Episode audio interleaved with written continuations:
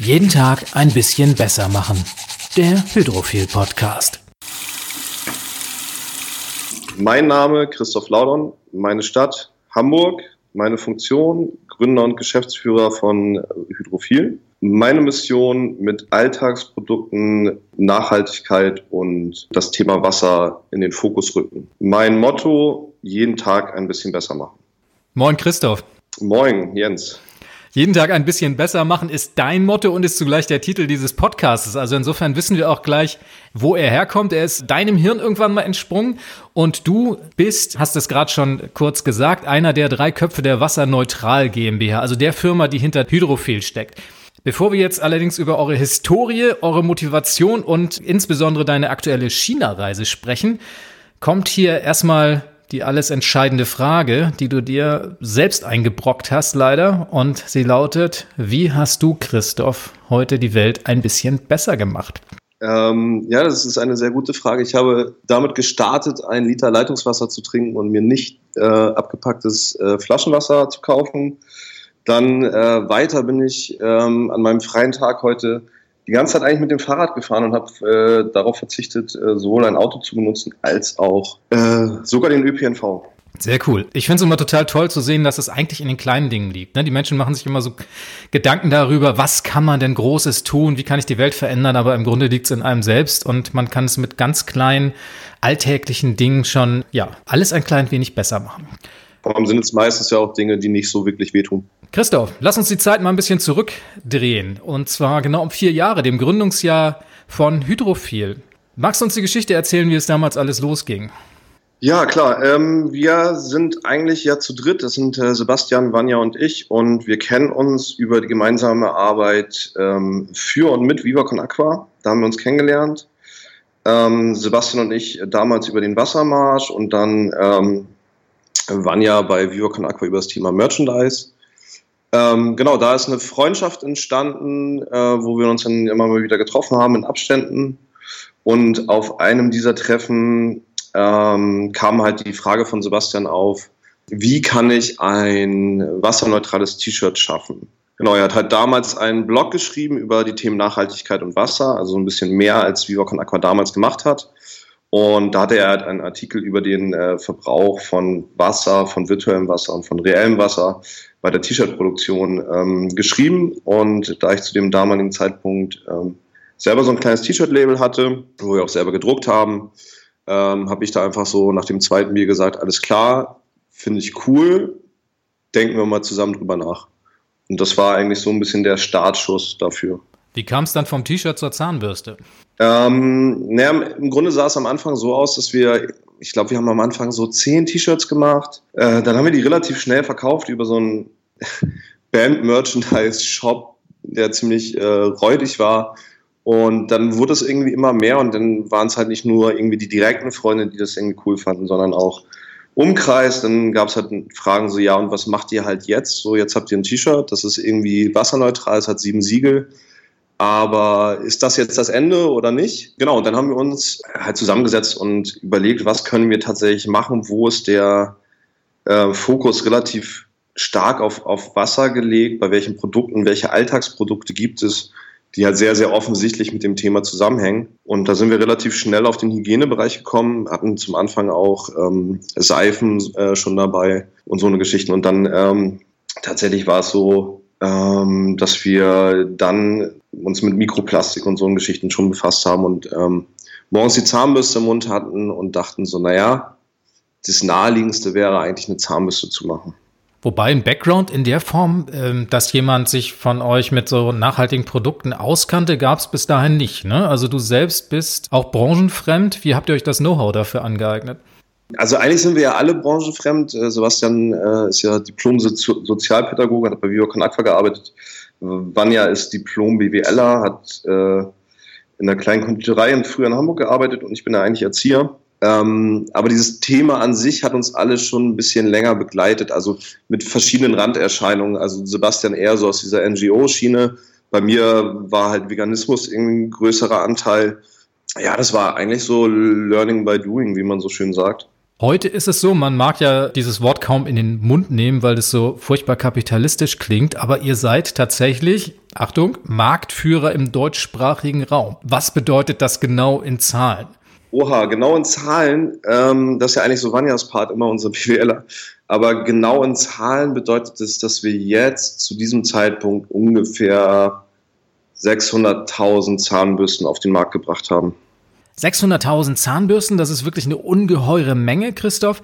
Was bedeutet das jetzt im Hinblick auf eingespartes Plastik, wenn man das mal im Verhältnis zu einer herkömmlichen Zahnbürste setzt? Also wir haben ja jetzt bei unserer Zahnbürste ähm, eine Plastikersparnis von ungefähr 96 Prozent.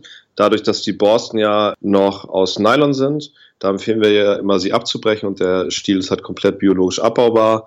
Und wenn man das so hochrechnet, ähm, würden wir ungefähr bei 10,8 Tonnen eingesparten Plastik durch unsere Zahnbürsten bisher ähm, ankommen.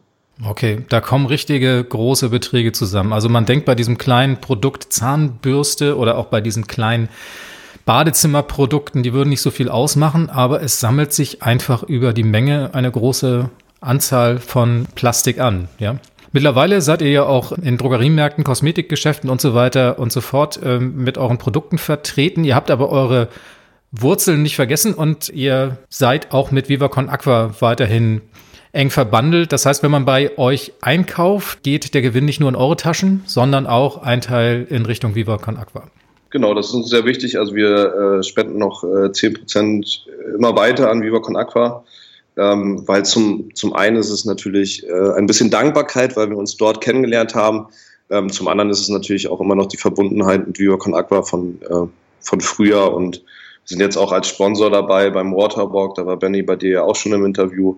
Und wir begleiten das schon noch ein bisschen ähm, weiter und äh, sind auch großteils noch äh, Vereinsmitglieder selber bei Viva Con Aqua. Jetzt hast du gerade, und äh, das ist der Hauptanlass auch für diesen Podcast, eine spannende Reise hinter dir. Du warst in China und hast dort eure Produktion überwacht. Erstmal denkt man natürlich als Konsument, oh, Achtung, Produktion in China, Arbeitsbedingungen hm, sind vielleicht nicht so geil, Umweltbedingungen und dann gerade eine Firma wie Hydrophil, die sich dann natürlich auch Umweltschutz, Wasserneutralität auf die Fahnen schreibt. Wie geht das zusammen? Wie überzeugt ihr euch da vor Ort ganz konkret, dass das alles sauber abläuft nach Kriterien, die ihr setzt? Wie kommuniziert ihr da mit den Produzenten vor Ort und wie sorgt ihr dafür, dass eure Standards eingehalten werden? Und was sind diese Standards vor allem?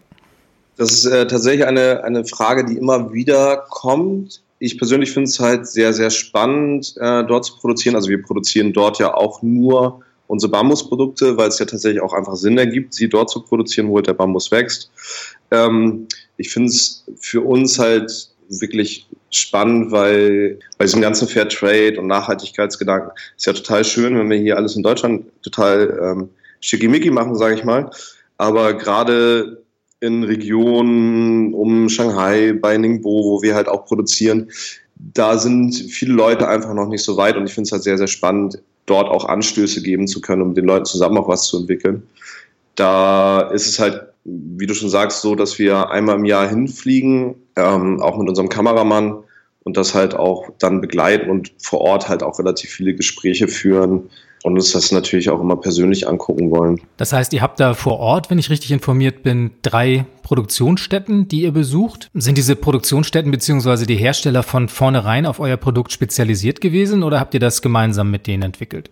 Äh, wir haben relativ lange jemanden Fähigen gesucht für dieses Produkt ähm, und haben dann zum, zum Glück halt ähm, sehr, sehr gute Kooperationspartner vor Ort gefunden, mit denen wir das jetzt auch über, schon über einen längeren Zeitraum machen und äh, da tatsächlich auch ein freundschaftliches Verhältnis raus entstanden ist. Also das ist tatsächlich auch so, dann, wenn wir vor Ort sind, dass wir dann nicht nur irgendwie über das Geschäft reden oder äh, uns Produktionsständen angucken, sondern wenn wir zusammen essen gehen, dann kommt die ganze Familie mit, dann wird noch der Opa schnell abgeholt und die äh, Kinder und dann sitzt du da mit allen an einem Tisch. Das ist äh, schon sehr, sehr spannend auf jeden Fall. Zurück zu den Arbeitsbedingungen und den Umweltbedingungen, die mit der Herstellung verbunden sind. Was für Einblicke bekommt man, wenn man dort vor Ort ist? Beziehungsweise, wie kriege ich das Bild aus dem Kopf? Ja, dass dort Kinder arbeiten, dass die Umwelt verschmutzt wird. Was äh, seht ihr vor Ort, wenn eure Produkte dort hergestellt werden? Also im Endeffekt sehen wir alles. also es gibt halt, zum, zum einen gibt es ähm, natürlich bei den Leuten, mit denen wir äh, vor Ort zusammenarbeiten, natürlich gibt es bei denen mittlerweile ein Gefühl dafür, aber ähm, in der ich sage jetzt mal, regionalen Mentalität oder Herangehensweise gibt es nicht so diesen Punkt, dass man halt das Gefühl hat, dass man irgendwas verstecken müsste. Also anders als in Deutschland, wo du, wenn du zum Beispiel in eine Produktion fahren würdest und ein guter Kunde bist, wahrscheinlich erstmal alle anfangen würden zu putzen. Das gibt's da halt nicht. Ähm, dafür gibt's halt nicht so dieses, also irgendwie, ich, ich weiß nicht, die sind da einfach transparent von Natur aus, ich weiß es nicht. Ähm, genau, und wir haben halt äh, tatsächlich auch Einblicke in äh, alle Arbeitsverträge, gucken uns da wirklich auch, ähm, das hat halt ein bisschen was von Inspektion auch jedes Mal, weil wir da wirklich in jeden, jeden kleinen Winkel reingucken und uns alles halt, halt genau angucken, äh, so wie es halt geht. Also genauso wie mit den Arbeitsverträgen halt. Wie geht ihr mit so Themen wie Mindestlohn um oder Arbeitsschutzkleidung? Habt ihr da Standards, die ihr für euch vor Ort dann durchsetzt? Also klar haben wir Standards, also natürlich äh, halten wir uns an die gesetzlichen Bestimmungen und gucken halt auch, dass wir sie weiter ver ver ähm, verbessern können sozusagen. Also gerade bei Arbeitsschutz ist es jetzt nicht so, als wir das erste Mal dort waren und halt ähm, uns verschiedene Produktionsstätten angeguckt haben. Da ist nicht das Verständnis ähm, da wie in Deutschland, so dass, dass du bei jedem Kram halt Sicherheitsschuhe anhaben musst und so. Das gibt's da einfach nicht. Das gab es auch noch nie und da sind wir halt immer wieder dran, Sachen nachzubessern. Gerade so wenn man halt so in die Drechslerei geht oder so, dass man halt auch wirklich guckt, dass die Leute halt Handschuhe anhaben, wenn sie in den Maschinen sitzen, dass sie halt einen Mundschutz haben, wenn sie Dreck sind, dass sie halt Schutzbrillen haben. Das ist so ein ähm, Prozess auf jeden Fall, den wir mit angestoßen haben ähm, und der eigentlich ziemlich gut mittlerweile läuft. Also ich sag mal so, wenn man auf Augenhöhe und den Locals erklärt, was das halt für einen Sinn hat und dass es echt auch gut ist, ähm, dann ist das Verständnis auf jeden Fall sehr groß. Es ist aber oft so, dass, also wir sind ja sag ich mal, welche der, der wenigen, die halt wirklich auch vor Ort sind und ähm, auch welche der wenigen, die das wirklich interessiert, dass es da halt, äh, dass halt Bestimmungen auch eingehalten werden. Du sagtest es bereits, ihr hattet einen Kameramann dabei. Ihr möchtet damit größtmögliche Transparenz auch für eure Kunden schaffen.